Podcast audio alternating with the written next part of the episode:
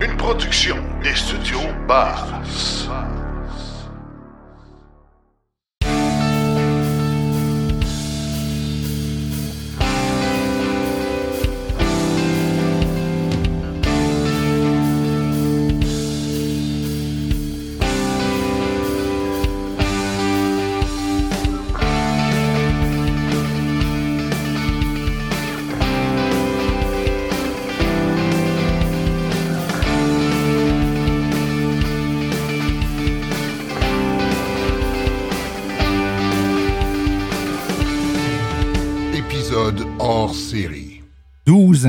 Ça fait 12 ans que je roule électrique, ça fait 12 ans que je parle aux gens de voitures électriques, ça fait 12 ans que j'entends à tout bout de champ des mythes, vrais ou faux, sur euh, les voitures électriques.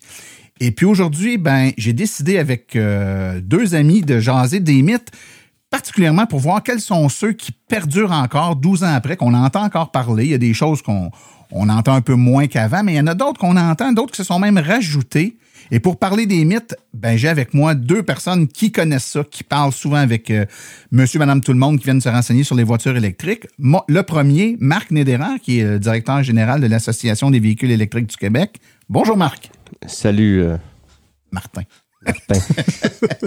La deuxième, euh, qui est euh, directeur régional de l'AVEC aussi, mais pour euh, la région du centre du Québec, c'est bien ça. Donc, euh, François Lefebvre. Bonjour François. Salut Martin. Donc, vous êtes deux électromobilistes d'expérience, donc vous connaissez bien les voitures électriques, mais encore mieux, vous connaissez bien euh, la, job de parler de voitures électriques avec des gens qui connaissent pas ça, puis d'être confrontés avec leur perception parfois un peu erronée, ou en tout cas, ils ont entendu toutes sortes d'affaires, puis ils nous amènent toutes sortes d'histoires ces voitures électriques. Des fois, c'est drôle, des fois, c'est un peu moins drôle parce qu'on est tanné de répéter les mêmes affaires, mais quand même, on va essayer de débusquer ça aujourd'hui. Moi, d'entrée de jeu, je vous dirais, euh, je pense que les mythes rentrent dans deux grandes catégories. Là. Ah, puis ça, c'est, Martin qui dit ça. Là, il n'y a pas de- d'études scientifiques là-dessus.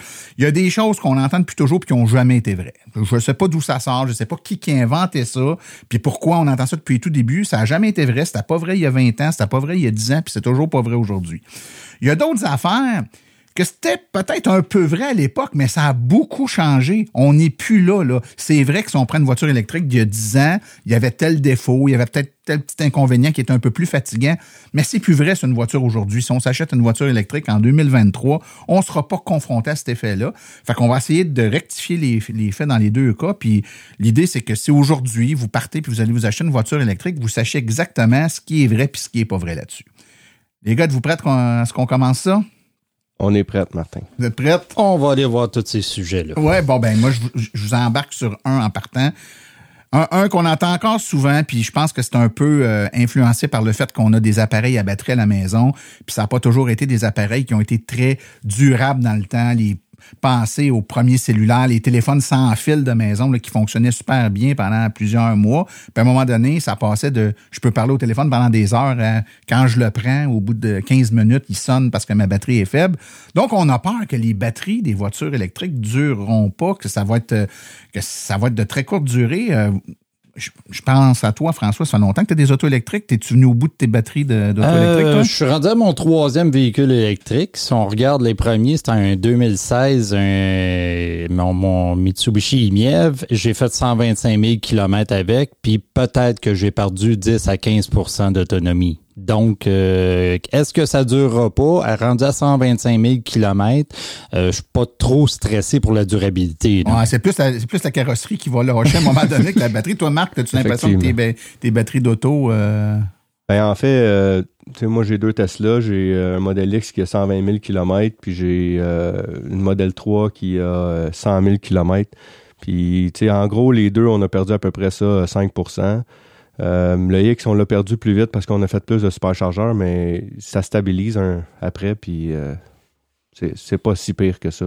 Non, puis les gens ont vraiment l'impression que, tu sais, au bout de, je sais pas, 3, 4, 5 ans, ils vont se ramasser avec un auto qui avait 400 km d'autonomie qui est rendu à 165 km. C'est pas ça, là. On parle de quelques pourcents. Et en passant, une voiture à essence, euh, au bout de 5 ans, 6 ans, 7 ans, ça n'a plus la même autonomie non plus qu'une voiture à- à- que, ça avait au début parce que les pièces mécaniques s'usent, euh, il y a de, la friction, tout, tout est plus parfaitement en tête, euh, ta direction est un peu shaké, tu as des affaires de lousse dedans, donc c'est un peu normal d'avoir une perte d'autonomie, mais ça sera jamais au point euh, de dire que c'est plus bon. En tout cas, surtout pas avec les voitures modernes qui ont des batteries qui sont thermorégulées, que l'ordinateur de bord du véhicule s'assure que la batterie est maintenue dans des conditions qui ne l'amèneront pas à se dégrader prématurément, comme ça a déjà été le cas. Les gens pensent aussi que la batterie, quand elle sera qu'elle va être plus bonne à un moment donné, ce qui arrivera probablement jamais dans la vie d'utilisation du véhicule, qu'à un moment donné, ben, elle sera plus bonne, puis euh, elle va être jetée, puis euh, ça fait de la pollution parce que c'est plein de matériaux chimiques. Mais moi, je vais juste vous rappeler qu'une batterie de voiture électrique qui serait plus bonne pour X raisons, euh, pour la voiture, parce qu'elle a plus assez d'autonomie, par exemple, ben c'est quand même une batterie qui a beaucoup d'énergie. Là. Je veux dire, si votre voiture avec 400 km d'autonomie, vous avez probablement une batterie qui a quoi aux alentours de 60 kWh, 70 kWh. Mettons que vous en perdez la moitié, 35 kWh, c'est beaucoup d'énergie. C'est assez pour alimenter votre chalet, c'est assez pour alimenter plein de trucs. Donc, elle va avoir une deuxième vie. D'ailleurs, j'invite les auditeurs à écouter l'épisode 139 de Silence en rôle où on a parlé de la revalorisation des batteries, c'est-à-dire que quand elle est plus bonne pour l'auto, elle est encore bonne pour une deuxième ou une troisième vie.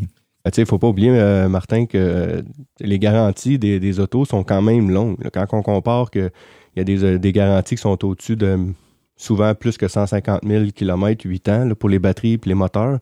Fait que les manufacturiers, ils savent que les batteries vont durer quand même un certain temps. Puis même si après ce temps-là, ils seraient, des, ils seraient défectueuses, l'auto a quand même donné une fois et demie le rendement moyen de ce que les gens font avec une auto à essence. Tout à fait, tout à fait. Et si on décide qu'on enlève la batterie, pour une raison X, ça n'est plus adéquat pour le véhicule. cette batterie-là aura une deuxième, une troisième vie dans des applications d'accumulation d'énergie pour de l'énergie solaire, de l'éolien, alimenter une résidence secondaire, etc. Puis après sa deux, puis sa troisième vie, ben, elle pourrait être recyclée. Bonne nouvelle, les batteries euh, de voitures électriques, ça se recycle 80, à peu près à 97% C'est-à-dire que, contrairement à de l'essence qui est recyclable à combien? À 0% hein, c'est ça le chiffre. les batteries se recyclent à 97% donc il y a des euh, entreprises qui sont spécialisées là-dedans, qui d'ailleurs, au moment où on se parle, manquent de matières premières. Il n'y a pas assez de batteries plus bonnes pour, pour les recycler. Ils sont déjà prêts à le faire, mais vu que les batteries sont encore bonnes, ben ils peuvent pas les recycler. Mais un jour, on, on comprend qu'une journée, ces batteries-là vont être rendues à cette étape-là. Ils peuvent déjà recycler 97% Imaginez-vous ce que ça sera dans 5 ans, 10 ans, 15 ans, la vitesse où la technologie euh, avance. Je vous amène sur un autre terrain. On parle toujours des batteries. Euh, les gens disent Ouais, mais je comprends que tu es recycle, mais tes batteries sont quand même pleines de terres rares, puis les terres rares, ben, Bon, premièrement, on va, on va clarifier quelque chose. Des terres rares, il n'y en a pas dans des batteries de voitures électriques. Il n'y en a pas là. Il n'y en avait pas il y a 10 ans. En fait, il n'y en a jamais eu. Il n'y a pas de terres rares dans des batteries. Je ne sais pas d'où vient cet amalgame-là. Ce qui est vrai, par contre, parce qu'ici, on est là pour dire la vérité, pas dire des menteries, des terres rares, il y en a parfois dans certains euh, moteurs électriques, parce que dans la composition de ce qui fabrique les aimants du moteur, il y a certains modèles de véhicules qui utilisent légèrement des terres rares pour être capable de faire ces moteurs électriques-là. Moi, je vous rappelle que les euh, terres rares euh, dans l'industrie euh, sont surtout utilisées dans l'industrie pétrolière. Hein. C'est un peu étrange qu'on attribue ça aux véhicules électriques. Les systèmes anti-pollution des voitures à essence, il y a plusieurs petits moteurs aussi, puis appareils électroniques qui en ont. les, les trucs qui servent les, petits moteurs, par exemple, pour les, les wipers, les essuie-glaces, des trucs comme ça. Il y en a dans les cellulaires, dans les ordinateurs, dans les téléviseurs. il y en a effectivement, comme j'ai dit, dans certains modèles de certains moteurs de véhicules électriques, mais en petite quantité les, terres rares, là, c'est pas dans les batteries. 26% des terres rares utilisées sur la planète sont dans les catalyseurs des voitures à essence. Donc, avec le pot d'échappement, il y a un catalyseur. C'est essentiellement là que c'est utilisé. Donc, si on veut vraiment éliminer l'utilisation des terres rares, on devrait éliminer les voitures à essence qui, avec leur catalyseur, euh, en utilisent une grande partie. Pollue plus déjà à la base que le véhicule électrique. Tout à fait. Euh, et là, ben, on parle de pollue plus. Les voitures électriques, ben, euh, il y en a qui disent ça pollue plus qu'une voiture à essence. Bon, j'imagine qu'il n'y a pas personne qui est sain d'esprit qui pense qu'en roulant, on émet plus de pollution qu'une voiture électrique qu'une voiture à essence. Mais souvent, on amène cet argument-là en se disant, ouais, Par ça la création de la batterie. Exactement. Faire la batterie, fabriquer l'auto, ça, ça génère plus de pollution. Bon, je vous ramène sur certains chiffres encore une fois. Les émissions de gaz à effet de serre sur une voiture électrique au Québec, là, c'est environ 65% plus bas sur 150 000 km, puis 80% plus bas sur 300 000 km qu'une voiture à essence. Et dans toutes les régions du monde où la production d'électrique est moins propre qu'au Québec, puis on sait qu'il y a beaucoup d'endroits dans le monde où l'électricité est faite avec, c'est pas comme nous à 99% renouvelable, là. même à ces endroits-là, euh, ça reste que c'est moins écologique, mais c'est encore plus écologique de rouler avec une voiture électrique qu'avec une voiture à essence. Euh, donc, aux États-Unis, par exemple, on sait que d'un État à l'autre, l'électricité n'est pas faite de la même façon. Si on prend les États américains où l'électricité est le plus sale, donc avec du charbon essentiellement, évidemment, les gains écologiques de la voiture électrique sont beaucoup moins grands là-bas, mais c'est encore des gains. C'est-à-dire que c'est un cas de figure qui varie beaucoup, mais dans tous les cas, c'est plus écologique de rouler avec une voiture électrique qu'avec une voiture à essence sur des, quand même une distance qui est relativement courte. Là, si on parle euh, au Québec, là, 65% plus bas sur 150 000 kilomètres, là, euh, c'est-à-dire que la, durée de vie de votre auto, vous allez faire euh, au moins 100 000 kilomètres avec votre auto les, économies sont quand même assez grandes. Ce mythe-là, en tant que tel, de pollution, et, euh, il est là, il est là du fait que on regarde juste l'utilisation de pétrole électrique, on regarde pas l'utilisation complète du véhicule à long terme. Tout à fait. Puis c'est en roulant qu'un véhicule électrique, un véhicule à essence pollue. Là. véhicule électrique a peut-être généré un petit peu plus de gaz à effet de serre au moment de sa fabrication, mais il va passer toute sa vie, mettons une dizaine d'années, à ne plus émettre de pollution, alors que la voiture à essence, même si à la sortie de l'usine, on a peut-être une empreinte euh, de carbone un peu plus faible, elle va polluer beaucoup sur toute la durée de sa vie. Oui, puis aussi, il ne faut pas oublier que quand on dit qu'on l'énergie, on la produit non verte dans certains endroits du, monde, mais il ne faut pas oublier que on fait, on fait, les autos électriques sont là pour rester, puis la, la technologie va s'améliorer, puis la fabrication de l'énergie va, va devenir de plus en plus vert dans ces endroits-là aussi, là, éventuellement. Tout à fait. L'énergie fossile est de plus en plus sale. Parce qu'on maintenant c'est on prend des gaz de schiste, des choses comme ça qui sont beaucoup plus polluants que le pétrole traditionnel qu'on utilisait il y a plusieurs années. Donc le pétrole est de plus en plus polluant. Et en même temps, l'électricité, elle est de plus en plus propre. Aux États-Unis, on dit souvent, c'est pas pareil aux États-Unis, mais l'État de New York se verdit de plus en plus. Toute la Nouvelle-Angleterre, il y a des lois aux États-Unis qui les obligent à se verdir. Donc, c'est pas, pas aussi vert qu'ici, c'est pas ça que je dis, mais c'est de plus en plus vert et c'est de plus en plus euh, écologique en termes de type de production. Si on compare les deux, une voiture conventionnelle à essence, la production de la voiture, ça émet l'équivalent de 9 tonnes de CO2. À l'utilisation, environ 4,6 tonnes de CO2 par année. Ça veut dire que tu l'as 10 ans, c'est 46 tonnes de CO2 que tu as émis. Là. Puis un bilan après 10 ans pour une voiture euh, à essence, c'est 55 tonnes de CO2 en équivalence émis. Si on prend la voiture électrique, sa production, 11,4 tonnes de CO2. On a dit 9 tonnes pour la voiture conventionnelle. Donc, c'est légèrement plus. C'est pas tant que ça, hein? c'est pas le double. Il y en a qui disent c'est le double. Non, c'est légèrement plus. À l'utilisation, c'est 0 tonnes de CO2 par année. Euh, ici au Québec, parce qu'on sait euh, pertinemment que l'électricité est produite avec de, l'énergie renouvelable et non pas de l'énergie fossile. Mais, mettons qu'on va à 10 tonnes pour les pour les autres pour les États-Unis ou les autres provinces. On est encore mieux euh, que, que, la voiture essence. Donc après 10 ans, c'est 11,4 tonnes euh, équivalent de CO2. Donc on, on était à 55 pour la voiture conventionnelle et on est à 11 tonnes pour la voiture euh, euh, électrique. Donc, s'il y en a qui remettent encore en question le, fait qu'une voiture électrique est un peu plus euh, écologique à, rouler, je pense qu'on a bien répondu à ça. Et ceux que, ce sujet-là intéresse plus particulièrement, dans l'épisode 48 de Silence on rôle, on a fait un topo particulièrement précis là-dessus. Moi, je vais vous amener sur il n'y a pas assez de bornes au Québec. Ah, ça, c'est un mythe intéressant. S'il n'y en a pas assez ici. Euh, S'il n'y en a pas assez ici, il y a bien des places qu'on va avoir de la, difficulté à en trouver, effectivement, si on, se promène le moindrement. Moi, j'ai toujours eu des véhicules, si on veut, hors normes. Donc, euh, on parle de mon IMIEV à l'époque en 2016. Maintenant, je suis rendu avec un Mazda MX-30. Donc, je suis un utilisateur de ces bornes-là. Puis, euh, je m'empêche pas de bouger avec un véhicule. Euh, mon premier avait 100 km, mon deuxième il a 160 km. Donc, où c'est que je peux aller avec ça? Euh, je vais partout. Depuis le mois de décembre, j'ai 15 000 km de fait avec mon Mazda. Donc, des bornes, j'en croise et ainsi de suite. J'ai des applications pour suivre ça. Donc, c'est vraiment pas un enjeu de mon côté parce que j'ai regardé mon besoin. Puis quand je pars, oui, peut-être que des fois, je vais y penser un peu plus avant de partir. Mais une fois que j'ai vu un peu mon trajet, que je regarde les applications qu'on a disponibles, ben, il n'y en a pas d'enjeu. Mais évidemment, toi, tu vois pas d'enjeu, tu demeures euh, dans des régions du Québec où il y a beaucoup de bornes. Marc, y a-tu autant de bornes dans toutes les régions du Québec? Tu égal le nombre de bornes? Si je vais en Abitibi, y a-tu autant de bornes que dans, dans sa rive sud de Montréal? Ben, c'est sûr que, tu sais, les bornes vont, vont se clarifier un peu euh, dans les régions parce qu'il y a peut-être moins de véhicules électriques, la demande est moins là. Fait que c'est sûr que les bornes sont, sont, sont positionnées en fonction de la demande, là, la quantité et tout ça. Euh, mais c'est sûr aussi que dans, dans, le reste du pays, euh, c'est peut-être pas aussi développé que Circuit électrique l'a fait dans les, dans les dernières. Nous autres, au Québec, on est, on est très gâtés, là, euh, faut, faut se le dire, là, mais, mais ça n'empêche pas personne de déplacer partout pareil. C'est juste que la quantité par site va être moins grande. Exactement. Pour donner une idée, un ordre de grandeur aux gens qui nous écoutent, là, au moment où on se parle, au moment d'enregistrer le podcast, au Québec, des bornes niveau 2, donc c'est des bornes comme vous pouvez avoir à la maison, là, qui chargent à peu près à 40-45 km d'autonomie par heure de recharge. Là. Donc, euh, c'est pas des bornes où tu le long pendant un long déplacement, tu t'arrêtes là pour faire le plein puis repartir. C'est une borne où tu charges pendant la nuit, par exemple, à, plus long terme. Il y en a 7590 des bornes publiques. Ça, c'est à part toutes les bornes privées qui sont dans les maisons. Des bornes rapides, là où on se charge pour faire le plein vite, vite, là, il y en a 1029 au moment où on se parle sans compter celle de Tesla, où il y, en a 278 des superchargeurs Tesla.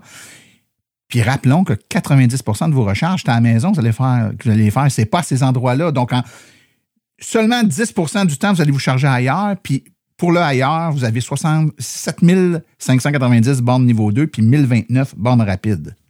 Et nous autres, ce qu'on dit à l'association souvent, euh, Martin, c'est que les bornes sont souvent invisibles pour les non-électromobilistes parce qu'ils sont pas aux mêmes endroits que les stations. Fait que souvent, les gens qui n'ont pas d'auto électrique vont nous dire Ah, il n'y a pas assez de bornes, euh, je comprends pas, mais si, quand je leur montre la carte, c'est là qu'ils réalisent qu'il ouais, il y en a peut-être plus qu'on pensait qu'il y en avait. quand on connaît pas quelque chose, on le voit pas. Moi, moi les gens, pour expliquer ce phénomène-là, je dis souvent aux gens Avez-vous remarqué que la journée que vous achetez une nouvelle voiture, peu importe le modèle de voiture, là, vous achetez une voiture, puis soudainement, dans les semaines qui suivent, vous envoyez partout de cette voiture-là. Tu dis, mon Dieu, on dirait qu'il y a plein de monde. Non, c'est juste que Maintenant que vous l'avez, qui est imprimé dans votre cerveau, que vous savez à quoi elle a l'air, puis vous l'aimez, c'est votre auto, là, il y a un lien émotif, ben là, votre cerveau, quand, vos yeux, quand ils croisent cette voiture-là, votre cerveau une petite lumière qui allume. Oh, un auto comme la mienne, un auto comme la mienne. Mais avant que vous ayez cette auto-là, il y avait probablement autant de ces voitures sur chemin, vous les voyez pas. Ben, c'est pareil avec les bornes de recharge. La journée que tu as une auto électrique, puis que tu es allé te charger une fois, deux fois des bornes publiques, tu le sais ce que ça a l'air. Là, quand tu en croises du regard, ton cerveau dit Oh, regarde, il y a une borne là, il y a une borne là.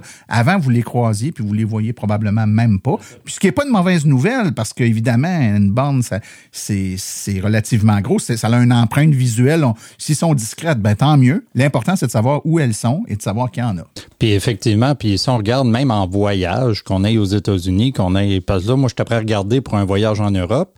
Puis effectivement, avec les outils maintenant disponibles, ben mon voyage est pas j'ai moins stressant que je pensais parce que je vais regarder pour un électrique aussi tant qu'à faire le tour de l'Europe. Je prévois faire 3000 km puis en regardant juste mon trajet à date, euh, j'ai pas de stress. Comment ça fonctionne? Là, il fallait que je m'habitue, mais de tous les pays, régions, quoi que ce soit, il y a des outils pour trouver ces, euh, ces bornes-là puis y aller facilement. Exact.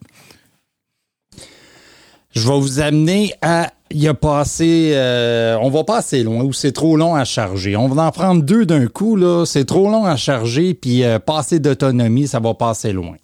Euh, moi, je vais avec trop long à charger. J'ai changé ma méthode de, charger. Avant ça, oui, un peu comme tout le monde, je, prenais, l'habitude d'y aller comme l'automobile à essence. Je remplis le véhicule. Maintenant, souvent, je vais arrêter des 15 minutes, 20 minutes où ce que la batterie est, est déjà réchauffée ça va me charger encore plus rapidement. Mais euh, je vais y aller plus souvent, 15 minutes, parce que souvent, quand on ferait des grands raids, euh, moi, de toute façon, de dépasser 200 km, il faut que je me lève, je suis après barré. ben, c'est ça, il y a l'autonomie de l'auto, puis l'autonomie de la vessie, là. À un moment donné, il faut arrêter de faire pipi. Tu sais, le, moi, je dis souvent, la recharge d'un véhicule, idéalement, quand tu peux, là, on peut pas tout le temps, mais quand on peut, c'est qu'on va être dans une situation où pas nous autres qui attendons après l'auto. On est en train de faire d'autres choses et c'est pendant que l'auto attend après nous autres qu'on se recharge. Donc, on arrête de dîner le midi, ben, on en profite pour charger pendant qu'on dîne. Il fallait arrêter de dîner anyway. Fait que si on change pendant le dîner, ben on ressort de notre dîner, puis notre auto est assez chargée, puis on n'a pas besoin d'attendre après. Si on n'avait pas fait ça, puis on mange, puis on repart, puis une heure après, on arrête pour charger, puis on attend après l'auto, c'est sûr que c'est plate. Fait qu'en partant, si tu synchronises tes recharges avec tes arrêts, l'arrêt du dodo pour la nuit, donc à l'hôtel ou peu importe, à proximité de l'hôtel, l'arrêt pour dîner, l'arrêt pour souper. Marc, on est allé aux îles de la Madeleine l'année passée. On a roulé longtemps. On est parti de la région de Montréal, on est allé aux îles de la Madeleine, puis on avait calculé qu'on avait, on avait attendu après de la recharge sur toute la durée du, trajet entre Montréal et les îles de la Madeleine, maximum 20 minutes, parce qu'on on avait arrêté de charger quand on déjeunait, on avait arrêté de charger quand on dînait, on avait arrêté de charger quand on soupait, puis on chargeait à l'hôtel quand on dormait. Dire, il est arrivé une fois qu'on a arrêté, puis on a attendu après l'auto, là, tu sais, fait que là, on en a profité pour se délier les jambes un peu, puis jaser, mais le gros du temps, on n'attendait pas après l'auto. Fait que l'idée, c'est de se charger dans les moments où on fait d'autres choses et non pas arrêter uniquement pour se charger. Ben, Il y a une chose que j'ai remarqué avec le temps, euh, je fais quand même beaucoup de voyages. J'ai fait la Californie, la Floride, on est allé la péninsule de Bruce une couple de semaines. Puis, tu sais, j'ai mis mon trajet, puis c'est un trajet d'à peu près 8-9 heures, là, grosso modo. Euh, puis j'avais juste 45 minutes de, de recharge sur tout le trajet. Tu sais, c'était quand même pas... euh, puis ça, si dans ce 45 minutes-là, je dîne, je vais aux, aux toilettes, puis je le split en deux, Ben c'est ouais. quand même pas euh, tant que ça. Puis, tu sais, j'ai remarqué aussi que souvent, on roule, tu sais, moi, je roule à, à peu près 120 sur l'autoroute, là, toujours comme majoritairement les gens. Puis, quand on arrête de charger, souvent, je repars, je reprends la route, puis je recroise des camions. Je recroise des gens qui roulent à peu près 100, 100 105. Donc, avec- incluant la recharge, on a peut-être un, un, un, flot de peut-être, je dirais, une centaine de kilomètres heure, quand même. Là. Fait que c'est pas si pire que ça. Non, je pense que c'est un peu, puis il, faut se dire que la vitesse de la recharge a augmenté au fil des années. Donc, tu sais, il y a quelques années, une borne de 50 kW, c'était super puissant, super rapide. Maintenant, les, bornes ont 100 kW et plus, souvent même euh, on va aller jusqu'à 250 et même des 350 kW qui existent. Et les voitures, euh, de plus en plus, peuvent accepter des puissances qui sont rapides, donc ça diminue le, le délai de recharge, puis l'autonomie augmente. Donc, tu roules plus longtemps avant de t'arrêter, puis quand tu t'arrêtes, bien sûr, tu as une batterie peut-être plus grosse à charger, mais les bornes sont plus rapides, ce qui fait que ça te permet de te faire le plein puis d'aller euh, plus loin. Donc, honnêtement, à moins de mal aligner nos flûtes ou d'être dans une région de l'Amérique où il n'y a pas beaucoup de bornes, donc c'est difficile de faire arriver la recharge avec le repas. Mais, je veux dire, euh, comme j'ai dit, on est allé aux îles de la Madeleine, puis ça, ça marchait. Là, il y avait des bornes à proximité. Puis tu vas aux États-Unis, les réseaux de superchargeurs sont, sont souvent dans des centres commerciaux, des places comme ça. T'arrêtes, tu te branches. Tu n'as même pas le temps de manger, de finir de manger avec ton auto. Ouais, Martin, on- n'a pas manqué le bateau, là. Non, non, non, fallait pas le manquer non plus. Puis, Euh, on parlait de passer d'autonomie, effectivement. Si on regarde les nouveaux véhicules, qu'on est rendu de presque dans le 500, puis 550, et ainsi de suite, la moyenne est à peu près à 400. Là, si on regarde euh, la deuxième génération de véhicules, les Bolt, puis ainsi de suite. Euh, déjà là, à 400 km d'autonomie, euh, rapidement, si tu veux t'en servir à tous les jours, ton plein 400 km, c'est parce que tu fais 145 000 km par année. Là. oui, non. Puis même, même dans un long déplacement, euh, mettons que tu arrêtes de te charger pour dîner, puis tu arrêtes de te charger pour souper, tu es capable de faire 400 km, tu te charges pendant que tu dînes, un autre 400 km, tu te charges pendant que tu soupes, un autre 400 km. Ça fait 1200 km dans une journée. C'est ça. 12 heures de route, Euh, ça et, C'est et- pas tous et dans mon scénario, tu ça. pas attendu après l'auto parce que tu as mangé dans les deux cas. Euh, Juste pour vous dire, on a fait des épisodes à Silence on roule où on a parlé de gens qui ont fait des longs voyages. On a fait plusieurs. Épisodes 84, 89, 118, 143. Évidemment, épisode 84, il y a plus longtemps que l'épisode 143, puis les autos avaient moins d'autonomie, fait que le long voyage, c'était moins loin. Mais c'est des gens qui sont allés aux îles de la Madeleine. C'est des gens qui sont allés, qui ont traversé le Canada bord en bord. Le dernier, le 143, si je ne m'abuse, c'est quelqu'un qui est allé jusqu'au Mexique avec son auto électrique, là, puis il n'y a pas eu de problème, ça a très bien été, là. Fait que ceux qui nous disent que hey, ça va pas assez loin, on on on n'est plus là, là. Ben, il y a un de nos collègues de l'AVEC avec qui va régulièrement en Floride aussi. Puis euh, je sais que lui, dans son euh, dans, son trajet, il prenait moins de temps avec sa Tesla pour descendre en Floride que moi descendre avec un véhicule à essence.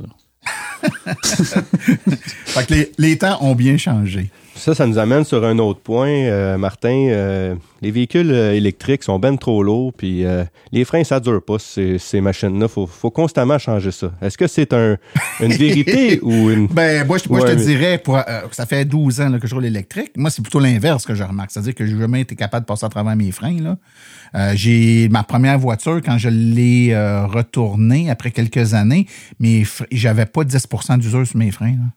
Par, farce à part, moi, je te demanderais, c'est quoi des freins? Ben, ça, c'est, l'autre question. On les utilise-tu, nos freins, sur un véhicule Ben, électrique? on les, uti- les On freins, les nettoie une fois par année. faut, faut, faut expliquer aux auditeurs qui sont un peu moins familiers qu'avec une voiture électrique, euh, à cause du principe de rotation du moteur électrique, quand on ralentit, on a notre, notre, notre pied sur l'accélérateur, l'auto a son air d'aller, elle génère de l'électricité qui recharge euh, en petite quantité, mais quand même recharge la batterie. Ça a pour l'effet de faire freiner le véhicule de façon magnétique. Donc, euh, c'est pas les plaquettes qui viennent appliquer, il y a pas de, c'est pas les freins mécaniques, c'est le, le- c'est comme un frein moteur dans le fond qui ralentit le véhicule. Ce qui fait qu'on utilise très très peu nos freins mécaniques. Résultat, on les use très peu. Donc, euh, dire qu'ils durent pas, je pense que c'est plutôt l'inverse. Puis je vous dirais, ça, ça peut même générer un autre problème qui est les freins sont tellement peu utilisés que dans certains cas, la rouille pogne dedans. Donc, on conseille aux gens de les solliciter une fois de temps en temps pour éviter qu'ils bloquent dans la rouille. Ah, c'est sûr que d'enlever la petite rouille de surface après une pluie puis euh, des choses comme ça, ça va être utile vu qu'on n'utilise pas beaucoup les freins. Mais j'ai fait changer mes pneus dernièrement puis j'avais jamais demandé à personne de vérifier l'usure de mes freins sur euh, ma Model X, mais moi, je, je tire constamment le, le trailer de, de l'Association des véhicules électriques. Puis euh, j'ai été surpris de voir que mes freins sont juste usés à 20% puis je suis rendu à 120 000 km quand même. Fait qu'ils sont bons encore pour, euh, Pour pas mal longtemps. J'ai le temps de faire un autre tour, sûr. C'est, c'est-tu drôle comme c'est- ça, ça, ça est un bel exemple de mythe qui n'a jamais été vrai. Je sais pas d'où ça. C'est vrai que le véhicule est, est lourd, là, tu sais, parce que les gens font une association entre le véhicule il est lourd. Ça pourra peut-être avoir un impact, je dirais peut-être un peu plus sa suspension s'il y a quelque chose, mais sur les freins.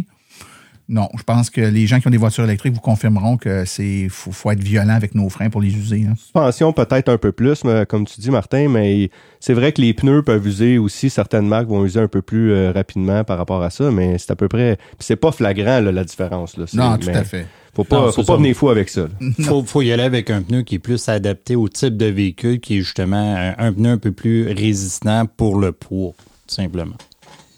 Là, moi, je vais vous emmener sur un mythe qui a été grandement alimenté, puis je veux pas faire de jeu de mots, mais il y en a qui mettent de l'huile sur le feu, qui a été grandement alimenté par les médias. euh, c'est les dangers euh, du feu. Deux choses, en fait, je pense qu'il euh, qu'il faut souligner ici. La première, c'est que il s'agit qu'il y ait une voiture électrique qui prenne en feu en Amérique du Nord. Ça fait les manchettes de toutes les stations de En télévision. plus, si c'est une Tesla. En plus, c'est une Tesla. Alors que des véhicules à, essence en feu à tous les jours, et ce, probablement dans toutes les provinces et tous les États des États-Unis. Il faut juste voyager un peu pour en croiser à l'occasion. Et ça, on n'en entend jamais parler. Ça, c'est la première chose. Donc, il y a un traitement médiatique qui est un peu différent. Voiture électrique, oh, serait-ce plus dangereux pour le feu? Et là, on en fait un, un gros show. Mais il y a quand même eu aussi, il faut l'avouer, dans les euh, dernières années, euh, certaines voitures électriques qui ont pris en feu dû à des défectuosités du système de batterie puis tout ça. Bon, puis ça. C'est en- effectivement les rappels qu'il y a eu du côté de. GM et de Hyundai avec le, le batterie Je pense LG, que ça a un peu tout. contribué. Mais est-ce que les voitures électriques sont plus dangereuses pour le feu que les voitures à essence? Silence on roule, c'est poser la question. Euh, Il y a quand même des études qui existent et on y va dans des études crédibles. Donc, la NFPA, National Fire Protection Association, qui est une association américaine qui recense les incendies dans différents secteurs, mais entre autres dans le domaine du transport et des véhicules. Ils affirment que, eux, que les feux de voiture représentent environ 15 de tous les, les incendies aux États-Unis. Donc, sur tous les incendies qu'il y a, là, des maisons, des, des champs, peu importe, des autos, ben 15% c'est des véhicules. De ce nombre, les voitures électriques représentent 0,02% des incendies. Je répète, 0,02% des incendies. Sur 100 000 véhicules, les feux de voitures électriques sur 100 par 100 000 véhicules, 25. Les feux pour 100 000 véhicules, voitures à essence, 1529. Un problème dix fois moins présent dans les voitures à essence, euh, et, et- et c'est à la baisse en plus, là, parce que de plus en plus, les systèmes électriques, les améliorations qui ont été faites avec les, les premiers problèmes du début, ça, ça veut dire que c'est toute proportion gardée. Là, là je suis pas euh, sur... euh, on- n'est pas en mode, euh, il y a eu tant de, de feux d'auto électrique puis tant de feux d'auto à essence. Ben, c'est normal qu'il y ait moins de feux d'auto électrique, il y a moins d'auto électrique. Là, c'est un, un ratio. Là. Par 100 000 là, véhicules, 25 feux de voitures électriques, 1529 de voitures à essence. Ben, il faut regarder aussi euh, les feux qu'on a au niveau des autos euh, électriques. euh, c'est beaucoup des feux reliés à des défectuosités de conception. Là. On ne sait pas nécessairement dû à l'usure, peut-être comme un véhicule à essence qui pourrait arriver momentanément. C'est des, c'est des feux qu'on peut comparer ça aussi quand on ils ont eu les, les feux avec les téléphones Samsung là, qui avaient un problème de Ouais, conception avec la batterie, puis la batterie était coincée. Ben, il y a eu quelques feux, puis ils ont corrigé la situation, mais ils font la même chose dans les véhicules électriques. Ouais, c'est pas, c'est pas, on peut pas dire, les téléphones cellulaires, c'est un objet dangereux qui risque de prendre feu. Non, il y a un modèle, dans une situation particulière, qui avait un défaut, qui a été corrigé. C'est pas, c'est pas parce qu'elle est électrique qu'il y a le problème. On pourrait avoir une voiture à essence qui a, qui a un problème d'un tuyau qui, qui a tendance à fendre, puis l'essence revole, puis le feu prend. Ben, on, a, on, a, on a certains rappels, comme sur un de mes véhicules, que c'est la ceinture en cas d'impact qui peut causer le feu. Le GM, il y a un rappel là-dessus, justement présentement. Donc, euh, est-ce que c'est le véhicule électrique? Non, c'est une composante mécanique. Là. Ouais, ça n'a rien à voir avec le fait que le véhicule soit électrique ou non. En fait, euh, c'est tout à fait important de, de le garder en tête. Là, autre chose, euh, là, le prochain mythe qu'on va parler, c'est est-ce que ça nous permet d'aller partout avec un véhicule électrique? là? Souvent, Ouais. on entend dire euh, Ah, les véhicules électriques, c'est fait pour la ville. Euh, aussitôt qu'on sort de la ville, là, euh, ils arrêtent, on ne sait pas pourquoi. Mon camp de chasse à Clova. Euh, ça ça fonctionne pas. Euh, les seuls concepts des fois que je regarde, moi, c'est que des fois, il y en a qui me disent Ah, moi, j'ai un chalet 300-400 km dans le bois, pas d'électricité rendu au chalet. Là, Là, je peux comprendre que ça peut être un enjeu, mais essentiellement, euh, moi, pour avoir fait 220 000 km dans le dernier 4 ans avec des véhicules électriques, j'ai fait la Californie, j'ai été dans le coin de Kansas, dans le coin de Memphis, euh, j'ai été dans des endroits que c'est pas le fun de rouler électrique. C'est rare qu'on dise ça, là, mais il y a des endroits aux États-Unis que c'est très clairsemé en fait borne. Mais ça m'a jamais empêché de voyager depuis que j'ai un auto électrique. Là. Mais là, tu me parles de grandes villes, euh, Marc. euh, si- on y va plus dans le sens où il y a des régions, par exemple, les régions. Quand tu t'éloignes des grandes villes, tu dis, on, on a dit à la blague tantôt, tu as un chalet à Clova à 400 km de distance. Bon, c'est des cas euh, exceptionnels, mais mettons quelqu'un qui, euh, qui a de la famille en Gaspésie, quelqu'un qui, euh, je ne sais pas moi, a de- des membres de sa famille en Abitibi. euh, Est-ce qu'il va être capable d'y aller? Premièrement, entre la région de Montréal et la région de l'Abitibi, il y a peut-être des bornes en Abitibi, il y a peut-être des bornes à Montréal, mais entre les deux, il y en a-tu? Est-ce que les chemins, est-ce que les routes sont connectées pour nous permettre de nous déplacer d'une région à l'autre? Je vais être honnête avec toi, depuis que je roule électrique, il n'y a jamais un endroit que j'ai pas été capable d'aller euh, parce qu'il n'y avait pas de borne. Que, tout ce que j'ai ré- j'ai réalisé avec les années, puis là, les bornes augmentent en plus d'année en année. Euh, la distance entre les bornes euh, diminue, puis la quantité de bornes augmente.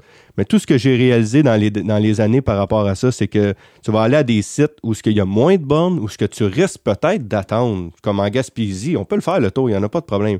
Mais c'est une borne à la fois, il n'y a pas trois, quatre bornes sur, sur Bon, chaque il y a site. de plus en plus de sites qu'il y en Il y a de plus que- en plus, mais tu sais, moi je l'ai fait il y a quelques années, puis il y avait une borne, mais ça se fait quand même. C'est juste que ça se pourrait Ouais. qu'on attende une demi-heure parce qu'il y a quelqu'un qui est, qui est là déjà d'avance. Mais, mais c'est ça, mais ça arrive moins. Puis, euh, tu sais, il faut dire aussi que la pandémie a fait en sorte que les gens se sont mis à voyager plus au Québec. Euh, Ce faisant, les réseaux de bornes ont installé plus de bornes au Québec à certains endroits pour permettre justement ces voyages-là. Puis les inconvénients que tu décris, que tu décris là peuvent arriver, mais c'est de plus en plus rare. Moi, je me rappelle, il y a 6 ans, 5, 6, 7 ans, d'attendre une borne rapide, ça arrivait beaucoup plus souvent qu'aujourd'hui. Aujourd'hui, les sites ont plusieurs bornes, puis il y a plusieurs sites. Fait que quand tu t'en vas, mettons, tu es sur l'autoroute 20, je dis n'importe quoi, puis tu t'en vas vers Québec, puis tu avais prévu arrêter au Madrid, puis tu regardes dans ton application, puis tu vois que toutes les bornes sont en, en utilisation, parce que ça aussi, c'est une force, hein, on peut le voir, contrairement à une station à essence, que c'est un coup rendu là qu'on voit que, ben, tu vas me dire, t'attends moins longtemps si t'arrives, puis il y a du monde. Ouais, Ben, j'ai vu du tu monde attendre au Costco longtemps. Ouais, ouais, exactement. mais avec euh, les bornes, tu le vois que c'est pris, mais mettons que ça t'arrive, là, que les huit bornes sont en utilisation, ben, quelques kilomètres avant et quelques kilomètres après, il y en a d'autres sites avec plusieurs bornes. Donc, tu peux faire le 15 km de plus ou le 10 km de plus, puis arrêter à l'autre sortie d'après, puis il y a quatre bornes là, puis il y en a sûrement qui sont disponibles. C'est sûr qu'au Québec, on regarde surtout circuit électrique, mais c'est parce que souvent, tu vas, oui, tu vas rouler avec ton circuit électrique, mais juste à côté, il y a une charge point avec Eco euh, IGA. Euh, il va y avoir un Shell qui est pas loin avec, qui est en train de développer un couche-tard et ainsi de suite avec des bornes. Mais c'est ça, c'est que là, oui, on est gâté avec circuit électrique dans le sens qu'on les voit toutes et ainsi de suite. Puis encore là, même circuit électrique s'en vient avec des partenaires qui fait en sorte que on voit en plus le réseau. Fait que Donc, si on conclut, euh, c'est pas vrai qu'on peut pas aller partout. On peut aller partout, mais il est possible que dans certaines régions plus éloignées, il y ait moins de bornes. Mais la bonne nouvelle, c'est qu'il y a moins de véhicules électriques aussi. Donc, euh, normalement, ça devrait pas trop être, euh, être un problème. Bon, là, le, le prochain mythe, j'ai dévoilé la réponse en parlant de mes freins tout à l'heure. Euh, mais on peut-tu tirer avec euh, un véhicule électrique? Remorquer, ouais, c'est ça. Beaucoup de gens veulent tirer une remorque, une roulotte, euh, peu importe. Là. Comme j'ai dit tout à l'heure, moi, je, je- je remorque la- le trailer de, de l'association. La majorité, même dans le, le guide de roulon électrique, on a mis les capacités de remorquage des véhicules maintenant. La majorité des véhicules sont capables de remorquer. Est-ce que c'est vrai qu'on va faire le même kilométrage que si on n'avait rien derrière? Ben non, pas La plus, réponse, non, pas non. plus qu'à l'essence d'ailleurs. c'est hein? ça. Non, pas plus qu'à l'essence. Euh, c'est sûr que, tu sais, en tout cas, moi, dans mon cas, moi, c'est à peu près la moitié du, euh, de l'autonomie là, qu'on peut regarder, mais quand même. Ouais, ben, toi, là, attention, là, les gens qui te connaissent pas, Marc, la roulotte que tu tires, là, c'est une- c'est- c'est-à-dire c'est une, c'est une, une remorque fermée, là, une immense remorque fermée. C'est- toute une remorque. Là. Ouais, c'est un Palmer, là. Ouais, Honnêtement, ouais, c'est un arrière de, c'est ça. en arrière de l'auto. Ouais. Puis, tu sais, puis c'est surprenant parce que je parle souvent avec VR en électrique qui, eux, ils ont une roulotte un peu plus euh, mettons, Profilée, là, profilée. Puis euh, eux autres, dans le fond, ils, ils, ils- remorquent ça avec un modèle Y, puis ils n'ont pas une si grosse différence que ça là, au niveau de, de l'autonomie, contrairement à ce que moi, je, Ouais. peux, je peux avoir avec le, mon véhicule, puis le, le 6 par 12 que je, que je remorque. Là. Tout à fait. Et le, il faut dire que les ça, c'est un mythe aussi qui est peut-être lié au temps. C'est-à-dire que il y a 10 ans, les voitures électriques étaient très petites puis avaient très peu d'autonomie. Fait que tu prends une Imièvre ou tu prends une Nissan Leaf de première génération qui avait de la misère à faire 120 km. Tu y rajoutes une roulotte, euh, tu tombes à 60-70 km. C'est sûr que c'était pas très, très euh, envisageable, mais maintenant, avec des véhicules qui sont euh, qui ont plus d'autonomie, qui sont plus gros, ben là, on commence à avoir des possibilités de, de traction et on le voit. Il y a beaucoup de nouveaux modèles maintenant qui sortent, comme tu dit, Marc, puis euh, on nous annonce des capacités de traction qui vont varier d'un véhicule à l'autre, bien entendu, mais C'est sûr que si on tombe avec des, gros, des grosses remorques là, de, de 6 000, 8 000, euh, 8 000 livres, euh, effectivement, la cap- le nombre de véhicules est présentement peut-être pas élevé, mais plus ça va, plus qu'on s'en va vers là. Les camions commencent à Ah, sortir. les le F-150 commerce- Lightning, Rivian, etc. ça. Fait que- Donc, ça dépend ce qu'on veut tirer. Mais il y a plein de gens qui font du camping puis qui traînent des petites roulottes là, avec leur voiture ça, électrique. là. On a d'ailleurs fait des épisodes là-dessus à C'est dans son rôle, épisode 128, épisode 134, où on parlait avec des gens qui, euh, qui font qui tirent des, euh, des remorques ou des roulottes, etc., puis qui nous ont expliqué le, le, le- le plaisir qu'ils ont à le faire. Donc, est-ce qu'on peut tirer? Ben oui, on peut tirer. Ça dépend du modèle de véhicule qu'on a, bien entendu, puis de ce qu'on veut tirer. Il faut, être cohérent, comme il faut être cohérent avec les véhicules à essence aussi. Puis honnêtement, euh, souvent, il y en a qui me disent euh, Y a-tu encore du pouvoir, tu sais? Je dis ben euh, avec la remorque en arrière, là, je pourrais encore courser des autos à gaz ces coins de rue si je voudrais. Là. Euh, ça, Ça, ça, ça, tire. ça se peut que ça, ça- que ça gigue un peu dans la remorque en arrière, mais bon. La vaisselle se ramasse dans Oui, le fond. c'est ça. Euh, maintenant, moi, je vais vous amener sur un autre, euh, un autre mythe. qu'on- Ben, un mythe. Est-ce un mythe? On va le dire. Ça, je l'entends depuis les tout débuts. Moi, je me rappelle, avec ma première voiture électrique, j'avais une discussion avec des amis qui me disaient, Martin, prends en note ce que je te dis aujourd'hui. Ça te coûte pas cher rouler électrique. La journée qu'on va tout être électrique, check bien ce que le gouvernement va faire. Ils vont nous mettre les prix dans le tapis, puis on va se faire égorger encore pire que c'est avec l'essence. Donc, est-ce que le coût de l'électricité va exploser quand on va tout rouler électrique? C'est une bonne question. Je pense qu'il faut séparer deux choses. Il faut séparer le prix, le coût d'électricité, donc comme ce qu'on paye à la maison, donc notre bill d'électricité mensuel qu'on reçoit, puis le service de recharge quand on va dans un lieu public où on a une entreprise tierce qui nous vend un service de viens chez nous, tu peux te stationner puis te charger, puis je te, vends ce service-là. C'est deux choses séparées. Premièrement, le coût d'électricité, ben malheureusement, euh, pour ceux qui sont des détracteurs et heureusement pour nous, c'est quelque chose qui est régi au Québec. Donc, il y a la régie d'électricité qui détermine les coûts d'électricité. Quand même qu'on voudrait que ça coûte plus cher, moins cher, on peut bien, Hydro-Québec peut bien faire des représentations puis suggérer à la régie d'énergie une hausse de 1, 2% En fait, depuis, depuis de nombreuses années, on se maintient au coût de la vie et au en coût bas. de la là. vie, puis même le coût de la vie, si on regarde la dernière augmentation qui était de 6% a été refusée pour barrée par le gouvernement pour que ça redescende à 3 Donc, qu'est-ce que ça va exploser? Écoutez, moi, si vous voulez voir des prix qui explosent, moi, j'ai vu des prix exploser à des stations-service, là. Hein, des- des- le, le prix du gaz fait un fois deux sur Le- quelques le- mois. Le mercredi euh, soir, surtout. et, et- et c'est exactement ben avec une voiture électrique là, qu'on soit le vendredi, qu'on soit la veille de la Saint-Jean-Baptiste, qu'on soit la veille des vacances de la construction, le coût d'électricité il est le même prix. Ça bouge pas, ça Une fluctue fois par pas. année, il peut Une fois augmenter. par année et de- et d'un pourcentage très faible. Maintenant, est-ce que euh, les, le prix de la recharge publique va exploser ou est-ce que le prix de la recharge quand on change à une borne publique, ça va toujours rester au prix que c'est là? Ben, ça va sûrement varier en, en fonction du temps. Il faut comprendre que si on regarde juste le Québec ici, beaucoup de bornes sont, sont euh, détenues par Hydro-Québec. De plus en plus, l'entreprise privée va vouloir s'installer et va s'installer. L'entreprise privée, son objectif, C'est de faire de l'argent. En tout cas, pas en perdre. Je connais pas beaucoup d'hommes d'affaires dont l'objectif à long terme est de perdre de l'argent. Donc, ils vont vouloir faire de l'argent avec le système.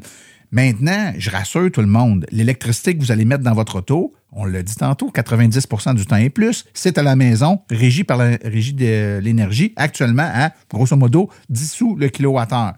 Quand bien même que la recharge publique augmenterait de prix, soyons fous, doublons le prix. Ça reste que c'est 10% du temps que vous allez aller à un endroit où même le prix au double va vous coûter moins cher que l'essence actuellement. Et 90% du temps, c'est immensément 4, 5, 6 fois moins cher que le, que le prix de l'électricité que vous allez avoir, euh, c'est-à-dire que l'essence que vous allez mettre dans votre voiture. Donc, dans tous les cas, c'est pas trop inquiétant. Maintenant, est-ce que les prix vont varier en fonction du temps? Ben, c'est possible. C'est possible que quand une entreprise va installer 25 bandes de recharge sur un site avec un, un je sais pas moi, un endroit où vous pouvez aller manger avec des restaurants, puis avec des, des salles de bain, puis des services, ben, il est possible que cette Un, entreprise-là. un million et demi d'investissement sur un terrain, il faut ouais, c'est- possible. là, tu sais, Mais est-ce que ça va vous coûter aussi cher par année rouler à l'électrique que ça coûte euh, avec une euh, voiture à essence? J'en doute, hein? Ben, peut-être dans pas. 40 ans que ça va être rendu le prix d'aujourd'hui, mais on verra. Ouais, puis, puis même, tu sais, c'est- ça. tu sais, Gardez en tête, là, gardez juste en tête que 90 du- de vos recharges et plus se font à la maison au tarif d'électricité le moins cher en Amérique du Nord. Je veux dire, vous vous battrez pas le prix de l'essence avec ça, ça c'est bien certain. Et c'est sûr que tu sais, il faut regarder aussi le nombre de kilomètres qu'ils vont parcourir parce que ce qu'on voit là présentement, c'est que les gens qui, qui, qui deviennent électromobilistes roulent plus que ceux qui étaient à l'essence parce que le prix justement il est pas très cher. Donc des fois la décision d'aller à Québec pour magasiner un après-midi parce qu'on a envie, ben on le fait plus parce que ça coûte pas cher. de Bien faire. sûr. On fait rouler l'économie, en tout cas, ça c'est Oui, sûr. Pas juste nous autres, exactement. on fait rouler l'économie. Là maintenant, on va parler d'assurance. Euh, Il y a beaucoup de gens qui nous disent Ah, les assurances, ça coûte bien plus cher. Pourquoi que ça coûte plus cher? Ben, c'est pas tout à fait vrai. Il y a deux phénomènes là-dedans, moi, que je comprends. Il y a le phénomène que oui, c'est vrai que les, autos, c'est de l'inconnu. L'auto électrique, souvent, pour les assureurs, c'est de l'inconnu. Les actuaires n'ont pas de données. Ce qui fait que oui, il y a des assureurs qui sont extrêmement chers pour certaines marques, mais il y a des assureurs qui sont corrects puis qui qui factureront pas plus vraiment qu'un auto à essence là, euh, par rapport à l'assurance. Euh, puis l'autre chose, c'est sûr que les autos deviennent de plus en plus technologiques, mais c'est pas juste les autos à essence que- et électriques qui viennent euh, avec plus de technologie, c'est les deux. Fait que dans le fond, les assurances augmentent pour tout le monde, que ça soit électrique ou à essence. Donc, faut pas juste penser que c'est les autos électriques que les assurances Ouais. sont plus chères. Quand on change de voiture, généralement, euh, puis tu sais, les voitures électriques sont intéressantes, sont technologiques, c'est des, des belles, des belles bagnoles, puis souvent on se gâte un peu. on achète une voiture de de type équivalent à essence, puis qu'on part d'une petite voiture qui a, je sais pas, 6, 7 ans, 8 ans, 9 ans, peu importe, puis on s'achète une belle voiture de l'année à essence, euh, dernier cri, ben, nos assurances risquent d'augmenter, hein. Puis c'est pas parce qu'elle est électrique dans ce cas, dans mon exemple, c'est parce que c'est une voiture plus récente, plus technologique. Il y a ce phénomène-là qui s'applique, bien entendu. Il faut aussi euh, dire que dans le cas de la voiture électrique, il y a beaucoup moins de pièces que dans une voiture à essence. Mais c'est des pièces qui coûtent plus cher. Donc, euh, tu sais, il y a une pièce qui n'existe pas, on peut pas briser ou on peut pas la, faire détruire lors d'un impact ou d'un accident. Mais si on brise, euh, je sais pas moi, le, bloc batterie, si on brise le chargeur du véhicule, puis il faut le changer, il y a un coût qui vient avec ça. Ben, c'est certain que certains assureurs qui, suite à un, accident de voiture électrique, ont eu à changer une ou deux pièces, puis qui ont dit, hey, en moyenne, euh, changer deux pièces sur une voiture essence, ça coûte tel prix, mais changer deux pièces sur une voiture électrique, c'est plus cher. Ça se peut, mais il y a moins de pièces qui risquent de briser. Fait que si tu regardes juste le prix, ça donne l'impression que c'est plus cher. Statistiquement, est-ce que ça leur coûte plus cher au bout d'une année, un assureur? Je le sais pas. C'est vraiment les assureurs qui pourraient répondre Ouais. à cette question-là. Ouais. là. Il y a- il- il- il y a- il- on a quand même vu, tu sais, moi, il y a 10 ans, là, assurer une voiture électrique, ça coûtait pas cher parce que il y avait, il y en avait pas, il y avait pas eu d'accident ben ben, puis personne ne volait les autos électriques parce que t'étais un voleur, là, tu connais pas ça, ça vient de sortir, tu sais même pas si tu vas être capable de la démarrer. La, la misère est optionnelle, hein, le voleur, il a le choix de voler un char Ben, électrique. tu tu sais partais avec une IMIEV, tu faisais 100 km, tu vas te faire pacer plus facilement. Ben, c'est ça. Donc, tu sais, il n'y avait pas de vol, il n'y avait presque pas d'historique d'accident. Les assurances, c'était vraiment pas cher. Il y a été un bout de temps c'était moins cher d'assurer une voiture électrique que d'a- d'assurer une voiture à essence. Je pense qu'on n'est plus là, là. Je pense qu'on est plus euh, rendu à parité. Euh, dans certains cas, certaines marques, puis l'historique du conducteur joue pour beaucoup. Comment de fois on voit ces réseaux sociaux, quelqu'un qui dit Hey, euh, j'ai appelé, euh, je sais pas moi, tel fournisseur, je nommerai pas de nom, là, tel assureur, il me charge tel prix, ça n'a pas de bon sens, puis t'en as un autre à côté, ben moi j'ai le même char que toi, je t'assurais là, puis c'est la moitié moins cher que toi. Tu sais, l'assurance, là, c'est Il y pas a une... du dossier personnel. Exactement. C'est pas une braquette. N'importe qui qui vient s'assurer ici, qui, qui assure telle auto, ben c'est tel prix. Non, non, c'est t'as quel âge, c'est quoi ton historique de conduite, Tu t'es es dans quelle région? Il y a un paquet de phénomènes qui fait que ça va impacter sur le prix et souvent on interprète ça comme étant, ben, ils nous chargent plus cher. Moi, je vous dis, magasiner, premièrement, de l'assurance, ça se magasine. Il y a des différences de prix incroyables, des fois d'un assureur à l'autre. Et il y a des entreprises qui ont des rabais quand tu as une voiture plus écologique, qu'elle soit électrique, hybride branchable, etc. Donc, des fois, tout ça mis ensemble, tu t'en tires à bon compte, parfois même moins cher que ta voiture essence que tu avais précédemment. Moi, vous amener sur un sujet que j'ai entendu à certains salons et ainsi de suite. C'est plate à conduire. C'est plate à conduire. C'était des gens qui n'avaient pas conduit, probablement. Probablement qui n'ont jamais essayé un véhicule électrique, effectivement, quand t'embarques là-dedans. Puis moi, par expérience, la première fois que j'ai essayé le IMIEV, on s'entend que c'est pas une bombe, là, euh, moi, je me pensais à Disneyland dans le monorail. Le silence, le plaisir de- de- d'accélération du véhicule, puis encore là, on parle, comme je disais, le mièvre, c'est pas une bombe. Mais j'étais j'étais assis en arrière parce que c'est ma conjointe qui l'essayait en plus. Euh, j'étais sûr que j'étais dans mon oreille puis je dormais. Ah, J'étais heureux, moi, là. là. C'est- drôle, ce, ce mythe-là, parce que moi, je dirais que, tu sais, s'il y avait une qualité ou un mot pour décrire la voiture électrique, c'est son agréabilité de conduite. C'est tout à fait le... C'en est un bel exemple de mythe qui n'a jamais été vrai. La plus petite bagnole électrique, la plus banale est cool à conduire en version électrique. Une Spark, une Chevrolet Spark, c'est tripant à conduire électrique. On n'est pas dans une voiture de luxe puis qui est reconnue pour ses performances, là, une Spark. Oui, Marc? Oui, puis tu sais, nous, à l'association, on le voit, là, euh, c'est même un danger parce que quand on fait faire des essais routiers aux gens, peu importe l'auto qu'ils essayent, ils sortent de l'enchanté. Des fois, ils essayent un véhicule qui est peut-être pas nécessairement adapté à leur type de conduite ou à leur type d'utilisation, mais ils sont enchantés parce que n'importe quel véhicule électrique, c'est cool, c'est le fun, Ben oui. le changement, il, il- il est très prononcé. Donc, euh, puis même, on pourrait parler, euh, on demanderait les raisons à François pourquoi qu'en Europe, il va, il va louer une voiture électrique.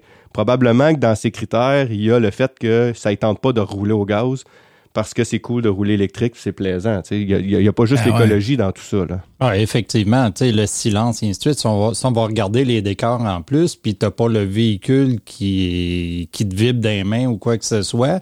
euh, juste, c'est ça, l'ambiance de conduite dans un véhicule électrique, c'est- relaxant d'une certaine façon. Là. Il y a plein de situations dans la vie où on se dit, euh, on le sait pas tant qu'on l'a pas essayé, mais au coup qu'on l'a essayé, on veut plus revenir en arrière. Ça peut être vrai sur des types de vêtements qu'on aime, des marques de souliers qu'on est, on savait pas que ça existait. On aimait bien nos souliers avant, mais une fois qu'on a goûté à cette marque-là, tabarouette, je, je suis comme sur un petit nuage, je veux pas retourner à mes anciens souliers. Combien de gens ont dit, ah, il y a deux semaines, euh, il y avait un, un rappel ou un entretien sur ma voiture. Le concessionnaire m'a prêté une voiture. Il n'y avait pas de voiture électrique. Il m'a prêté une voiture à essence. Ça faisait trois ans que je n'avais pas conduit à essence. Oh my God, j'ai ça, ça vibre, ça pue, ça fait du bruit. Euh, c'est frappant. Là. Les gens, dès qu'ils s'habituent à l'électrique, leur retourner à l'essence, c'est pas une bonne nouvelle. Et tu parles de vibration, là, ça, ça se répercute euh, sur la, la, la, façon que le véhicule vieillit après. Là. Fait que, même si le véhicule a 100 000 km et plus, euh, il va rouler de façon beaucoup plus comme le premier jour qu'une voiture à essence. Tout à fait, ce qui est une doléance des euh, chauffeurs de taxi, d'ailleurs, qui ont des taxis électriques. La loi les oblige à changer. Tu peux pas faire du taxi avec un véhicule qui a plus que tant d'années. Et les véhicules qui ont ce nombre d'années-là dans l'électrique sont quasiment comme des neufs. je suis obligé de changer d'auto, là. Alors que ce règlement-là avait de l'allure dans une voiture à essence. Il n'y a pas d'allure dans une voiture électrique. C'est la plus belle preuve qu'une voiture électrique vieillit beaucoup mieux qu'une voiture à essence. Et justement, comme souvent, quand, j'ai commencé avec l'AVEC, euh, les premiers salons qu'on faisait, on, disait en joke au monde, regarde, vous allez avoir un, véhicule électrique dans votre cours, vous allez l'essayer. Puis là, vous dites, ah, mais non, je vais me servir de, de l'électrique juste pour me dépanner. Euh, après trois mois, on lui disait le deuxième véhicule à essence, il va rester dans le cours. Et c'est ce qui arrive la ah, plupart du temps. Moi, le premier, moi, le premier, ma première voiture électrique, il y a 12 ans, j'avais fait des calculs savants là, pour voir qu'est-ce que j'économiserais d'essence. Fait que, évidemment, j'enlevais une voiture à essence que je remplaçais par une voiture électrique. on avait une deuxième voiture à essence dans, dans la famille dans mon calcul, j'avais pris 100% du montant d'essence du véhicule que j'enlevais. Fait que j'économisais tout ça. J'avais calculé le prix de, la nouvelle voiture puis d'électricité. Puis on va économiser tant par année avec notre voiture électrique. On a économisé bien plus que ça parce que ce que j'avais pas calculé, c'est que l'autre voiture à essence qu'on utilisait, mettons, 50% du temps avant, on l'utilisait presque plus. Donc, presque 100% de nos déplacements se faisaient avec la voiture, ce qui fait que ma première année que j'ai eu une voiture à essence, j'ai consommé, attachez votre truc, 40% moins d'essence sur l'autre voiture. Parce que je ne l'utilisais plus. Fait que j'ai sauvé 100% d'essence sur la première, puis j'ai sauvé 40% d'essence sur la deuxième. C'est, je l'avais pas calculé. Votre voiture à essence, qui est votre deuxième, qui est, qui est votre première voiture, là, elle va rapidement devenir la deuxième voiture, puis c'est l'électrique qui va devenir la première. Ben, comme euh, François l'a dit, je ne sais pas combien de fois je l'ai dit à l'association, quand les gens viennent nous voir, ils veulent changer le deuxième véhicule de la famille pour un véhicule électrique. Puis je lui dis tout le temps la même chose. Dites-vous une chose, ce deuxième véhicule-là va devenir le premier véhicule. Et en l'espace de trois mois. Décidez un peu dans vos choix. Bien sûr, moi, je vais vous amener sur un autre mythe euh, que on entend moins souvent celui-là, mais on l'entend quand même un peu. Euh, les ondes qu'émettent la voiture électrique causent le cancer. Puis il y a plusieurs déclinaisons. Il y en a qui disent euh, ça émet des ondes électromagnétiques qui peuvent causer le cancer. Il y en a qui disent ça émet des ondes qui peuvent interférer avec les pacemakers puis des trucs comme ça. Ça, on l'entend souvent. là. C'est très, très, très souvent. Euh, en fait, tu sais, il y a deux choses là-dedans. Premièrement, là, j'ai fait mes devoirs il y a de cela à peu près deux ou trois ans, euh, où j'ai rencontré un cardiologue qui installe des pacemakers. Puis j'ai dit, est-ce que vous avez rencontré ou est-ce que vous avez dans votre littérature scientifique médicale des contre-indications, des cas, des qui lient des problématiques de pacemaker à l'utilisation d'une voiture électrique? Il m'a répondu aucune à ma connaissance. Donc, c'est sa job dans le Il y a plus de danger avec le Bluetooth dans le véhicule que le véhicule lui-même. Probablement. Donc, je pense que cet aspect-là du pacemaker, vous pouvez dormir sur vos deux oreilles. Et d'ailleurs, j'ai donné une conférence il y a quelques années avec un monsieur qui, avait un pacemaker qui m'avait posé la question. Je lui avais envoyé les réponses que j'avais reçues euh, du cardiologue. Il a acheté une voiture électrique. Puis il m'a écrit euh, six mois après pour me dire j'ai ma voiture, j'ai jamais eu aucun problème. Puis ils sont capables aussi de lire des données du pacemaker. Puis il n'y avait aucun euh, glitch ou quoi que ce soit. Bref. Aucune nouvelle variable là-dessus. Non, non, Ensuite, l'aspect cancer. Écoutez, il y a des gens qui disent que si tu utilises son micro-ondes chez vous, tu vas pogner le cancer. Si tu trop proche de tu vas pogner le cancer. Si trop proche de il y a beaucoup d'études qui, euh, qui démontrent que, évidemment, les ondes électromagnétiques peuvent avoir des impacts sur le corps humain. Il y a très peu de, de euh, résultats probants de liens de cause à effet direct entre l'utilisation euh, de ces appareils-là et effectivement le cancer. Est-ce qu'il est possible que si on se colle un téléphone cellulaire à côté sur le cerveau à longueur de journée, ça puisse à long terme avoir un nous causer un problème? Peut-être, mais je ne le sais pas, puis je suis pas un médecin, puis c'est pas moi qui va vous dire le cas. Les ondes émises par un véhicule électrique de par sa motorisation, c'est des ondes à très basse fréquence et non pas à haute fréquence comme le cellulaire ou des micro-ondes. Et il n'y a aucune étude qui démontre aucun lien entre des maladies et le fait d'utiliser un moteur électrique. Maintenant, Je suis pas un devin. Je ne peux pas vous rubber stamper puis vous dire ça. Au moment où on se parle, il n'y a aucun lien. Je pense que vous avez beaucoup d'autres outils ou objets électriques ou qui émettent des ondes électromagnétiques dans votre maison qui risque plus, à mon sens, de vous causer à long terme des problématiques. Euh, donc, si vous avez peur de... Si vous êtes faites partie de ceux qui avaient peur d'avoir une voiture électrique ou d'avoir un compteur intelligent, mais que vous dormez la tête à côté sur votre routeur euh, Internet depuis euh, 5 ou 6 ans, faut peut-être revoir nos sources de danger, je pense.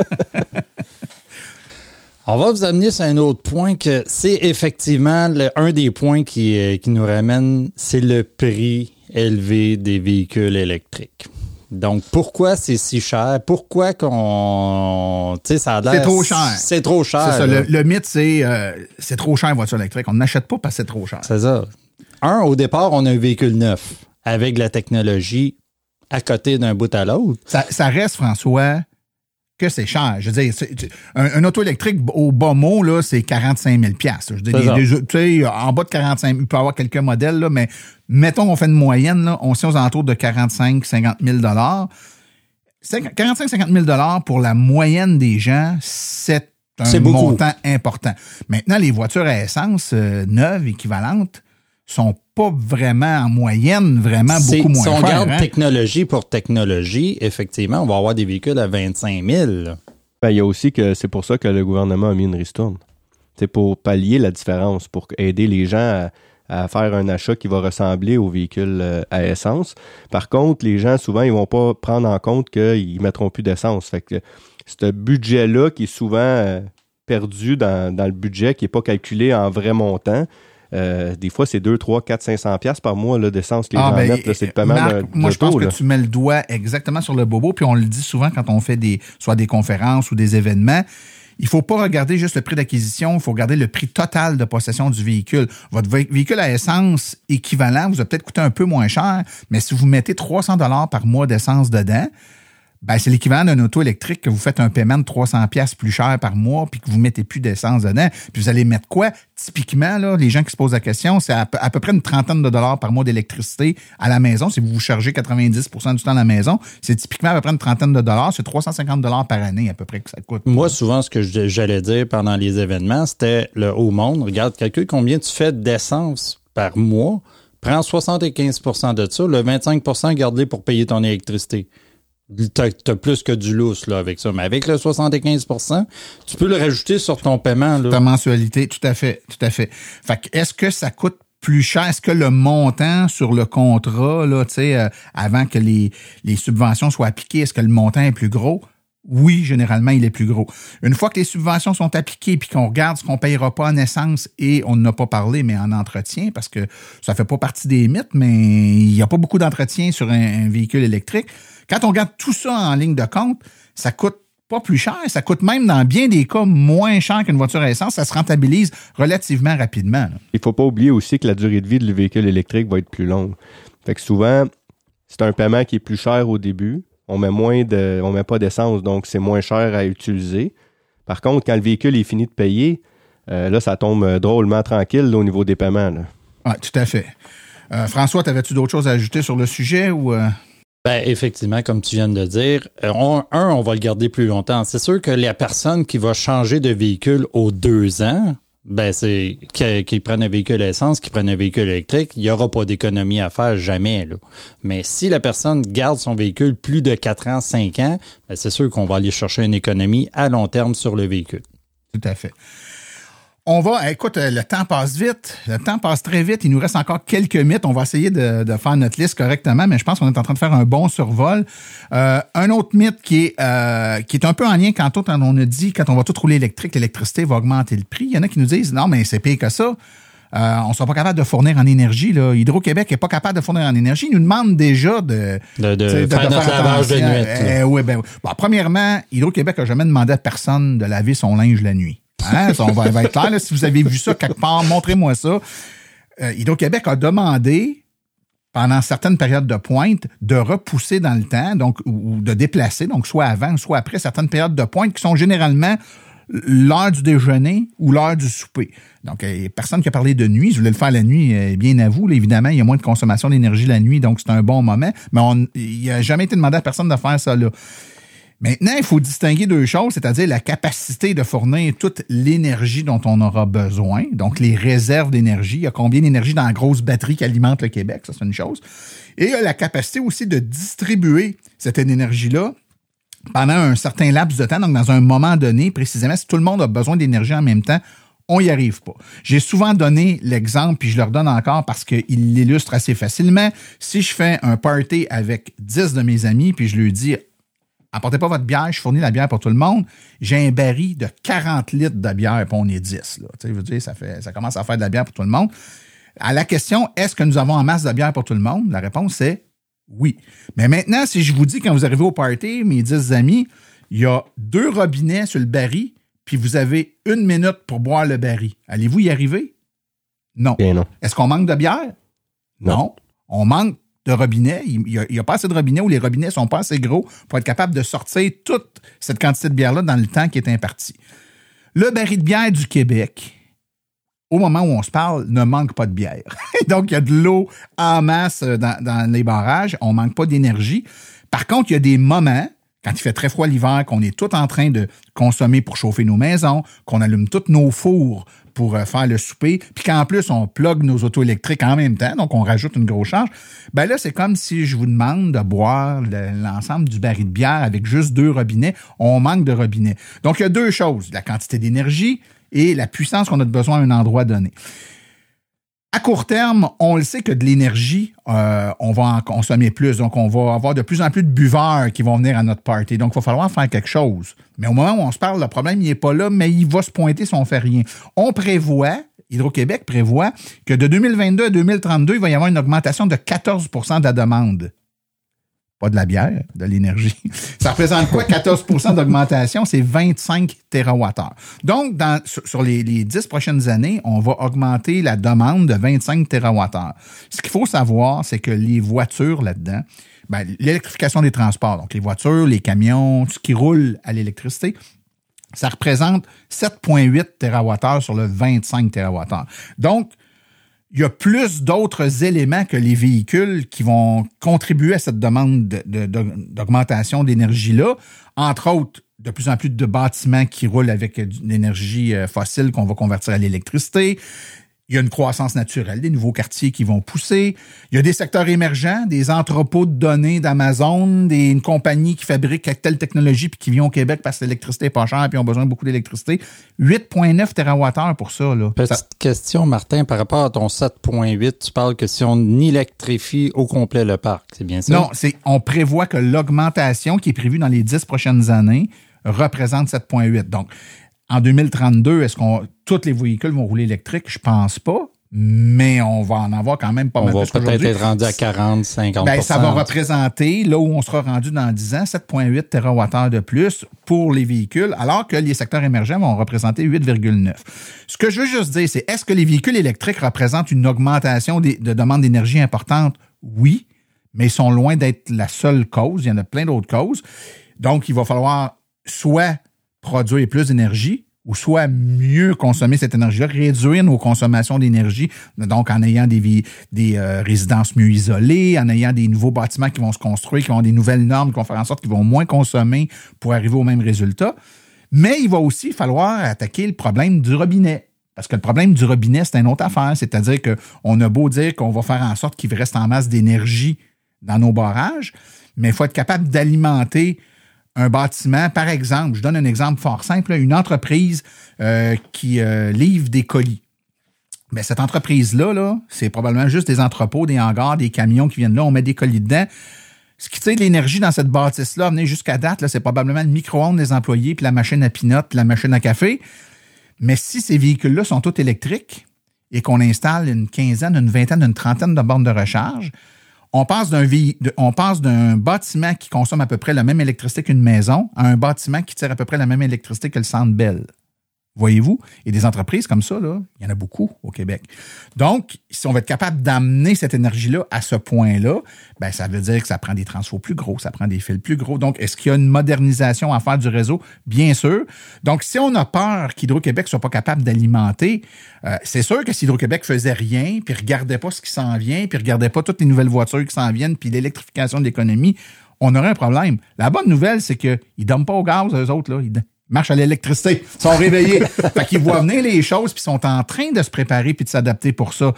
Est-ce qu'on risque de manquer d'énergie? Je ne crois pas. Est-ce qu'il faut faire quelque chose pour être capable d'alimenter tous ces, ces, euh, ces véhicules-là puis ces entreprises-là? Bien sûr qu'il faut faire quelque chose. La bonne nouvelle, c'est que c'est en train de se faire. Donc, le problème, c'est, je pense pas là, qu'on doit se limiter puis s'empêcher de, de, de rouler électrique. L'économie va vers là. Le gouvernement fait des efforts euh, de communication, de subvention, euh, de, de mise en place de politiques pour s'en aller vers là. C'est parce qu'on sait que c'est là qu'il faut qu'on aille et qu'on est en train de mettre en place ce qu'il faut pour que ça fonctionne. C'était-tu pas pire? C'était-tu clair? C'était très clair, Martin.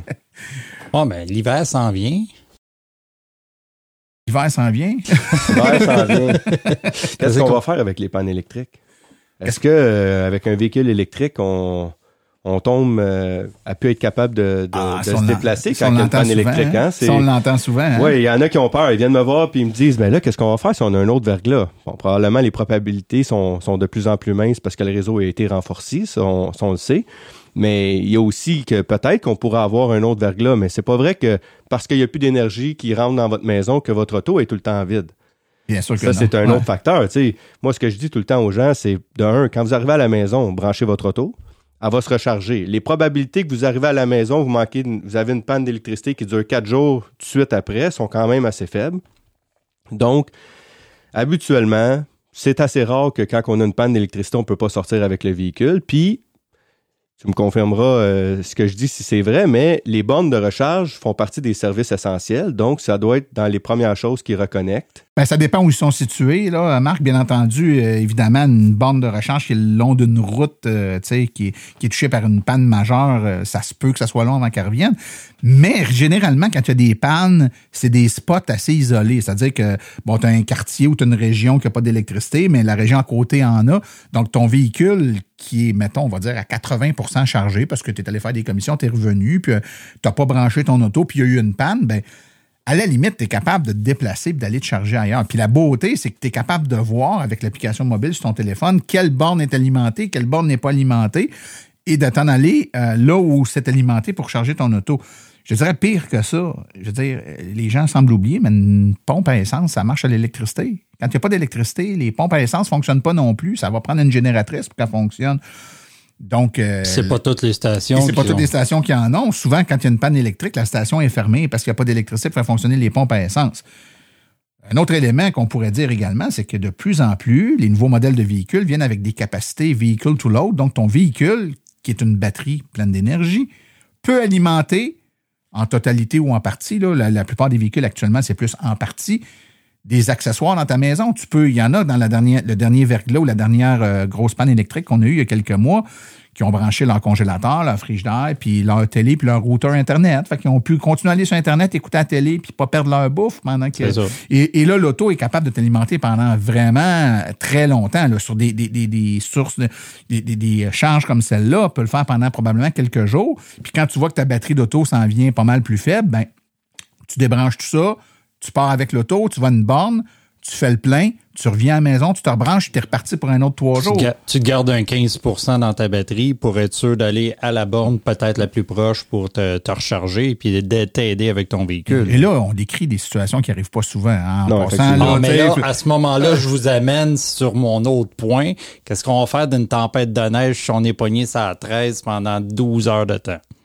Ben, premièrement, si t'es pris, si t'es pris pendant 12 heures de temps, tu roules pas, là, j'imagine. Si tu roules pas, tu consommeras pas bien gros, hein? C'est l'avantage d'un véhicule électrique. À moins que tu décides de garder ta chaleur dans le véhicule, là, oui, ton véhicule va peut-être prendre 1% à l'heure.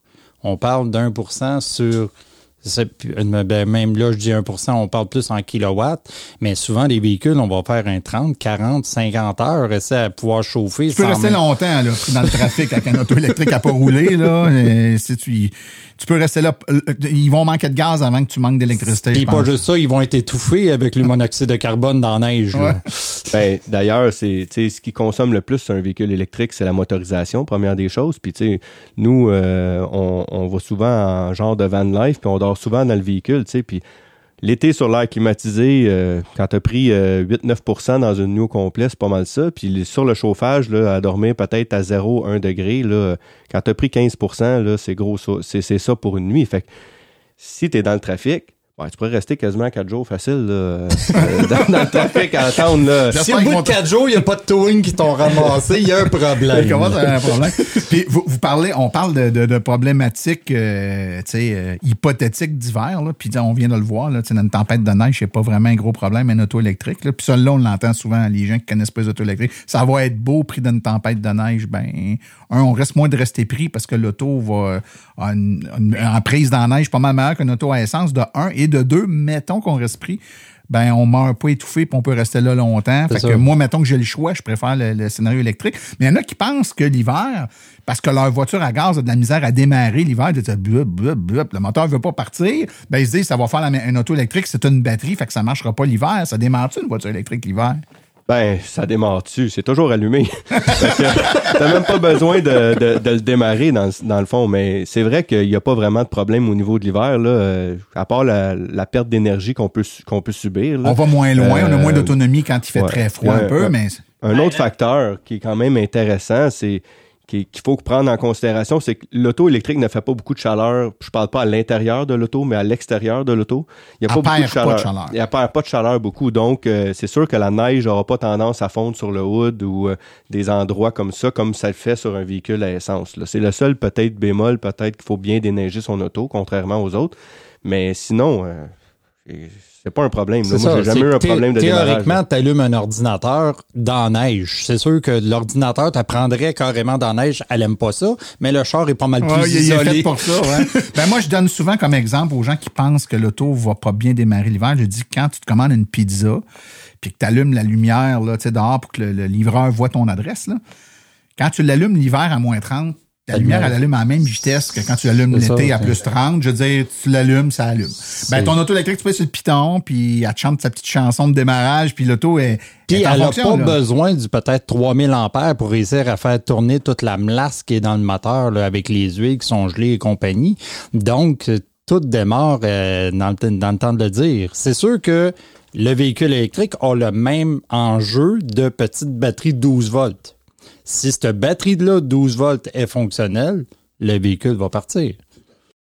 Écoutez, messieurs, on est déjà rendu au dernier mythe. Puis, euh, je- mettons qu'on avait gratté un peu, on n'aurait pas en trouvé d'autres parce qu'on entend des vertes puis des pommures. Là. on a d'ailleurs fait un épisode à Silence on roule où on disait les, qui traitait, là, je me souviens plus du numéro, mais des affaires les plus saugrenues que vous avez entendues, ou les, les, les, les, les gens qui connaissent pas ça, ou qui partent avec des idées. Là. Il y en a qui n'ont entendu des pas pires, là, le- des, des phrases. Là. En, en passant, ceux qui veulent avoir plus d'informations sur les voitures qui démarrent ou démarrent pas l'hiver, dans l'épisode 71, on a traité ce sujet-là en long et en large. Mais pour terminer, un qu'on entend souvent, c'est quand toutes les autos vont être électriques, le monde ne prendra plus de gaz. Donc, toutes les taxes qu'on ramasse pour les gaz qui servent à entretenir nos routes, on les aura plus. Fait que ça va être beau, là, ça marchera pas. là, le gouvernement va perdre des millions, voire des milliards. Ils vont nous taxer l'électricité, ça va coûter une fortune. Ah, on va être obligé de retourner avec des chemins de terre, hein, Martin. Ah ouais, ouais, ouais, c'est ça. c'est- On retourne aux chevaux, on n'aura pas le choix. Moi, ben, pour répondre à ça, écoutez, il- il on ne sait pas qu'est-ce que le gouvernement va faire puis comment il va gérer les choses. hein. Moi, je suis pas, je travaille pour aucun parti politique, je suis pas dans les boules de, dans- je lis pas la boule de cristal de personne.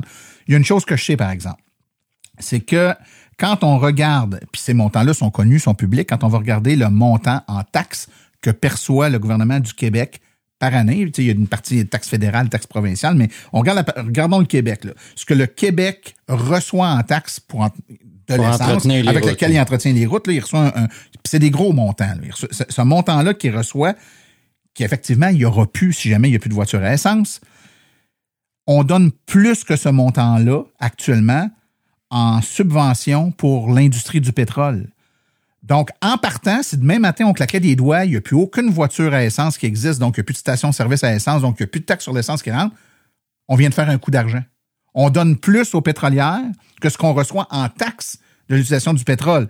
Donc, cet argument-là de dire s'il n'y a plus de taxes sur le pétrole, on est dans le chenoute pour euh, entretenir nos routes, en fait, c'est exactement le contraire. Là. Si on prenait juste, on, on isolait juste cette affaire-là, puis on disait ben, de l'équation de tout ça, le résultat, c'est ce qu'on va appliquer sur les routes. Il va nous en rester plus à la fin qu'au début. Donc, je pense que c'est vraiment un faux problème. C'est de regarder uniquement une partie de l'équation. C'est de regarder juste Le les retrait. revenus et de pas regarder les dépenses. Et il faut pas faire ça dans la vie. Il faut pas faire ça dans la vie. C'est comme dire, ben, l'auto euh, au gaz coûte moins cher. Ouais, mais attends une minute. L'auto au gaz coûte moins cher, mais tu, tu mets du gaz dedans qui coûte plus cher que l'électricité. De Regarde les deux. et de l- Exactement. Il faut que tu regardes le, le- le big picture, comme on dit dans, dans la langue de Shakespeare. Donc, si on regarde l'ensemble de l'image pour ce qui est des taxes, ben, théoriquement, c'est un bilan positif si on fait la transition. Et là, je tiens même pas compte, là, puis on pourrait le faire et ça serait pas négligeable. Ce qu'on va sauver en soins de santé par tous les problèmes pulmonaires, respiratoires, les problèmes de santé liés à la pollution de l'air, à la pollution atmosphérique, aux émissions de gaz à effet de serre, à toutes les politiques qu'on doit mettre en place pour combattre les problèmes causés par toute l'industrie euh, des énergies fossiles. Euh, le calcul n'est pas très, très euh, Et facile à faire. épeurant. Non, non, c'est ça. Oui, parce que les microparticules, on n'en parle pas beaucoup non plus dans la- dans l'atmosphère. là. On parle souvent de, des CO2, gaz à effet, hein. effet de serre que, que les autos vont générer puis tout ça, mais les microparticules sont, sont quand même une grande partie des, des maladies puis des, des, des problèmes qu'on a. Là. Tout à fait. Ben, les gars, on va avoir fait un 75 minutes de discussion où on a parlé de, de mythes. Euh, Puis on y a été léger. On y a été léger. On a fait le tour d'un paquet de mythes aujourd'hui. Je pense que ça, donne une bonne idée aux auditeurs qu'il y a plein de trucs. Tu sais, un mythe, ça le dit, hein? Les gens pensent que, mais c'est pas tout à fait ça. Je pense qu'on a remis les pendules à l'heure. Donc, euh, si vous voulez en savoir plus, évidemment, il y a plein d'informations. Je vous ai donné des, euh, des épisodes de référence de Silence on roule. Évidemment, il y a le site web de l'AVEC qui regorge d'informations et d'articles sur les sujets dont on a traité. Faites juste une petite recherche sur le site web, vous allez trouver plein de trucs. Il me reste à vous remercier, Marc Nederer, François Lefebvre de l'AVEC. Ça a été super cool de vous avoir en studio aujourd'hui. Puis euh, on va vous souhaiter euh, encore plein de beaux événements dans lesquels vous pourrez adapter aux clients qui vous rencontrent des réponses euh, aux mythes qui vous sont. euh, Et on va en avoir d'autres à débattre Ben encore, oui. des nouvelles. Ça, c'est sûr. Prenez-les en note, on fera un autre, on fera un round 2 avec les, les nouveaux mythes qui sortent. Merci, messieurs. Merci, bye bye. Bye.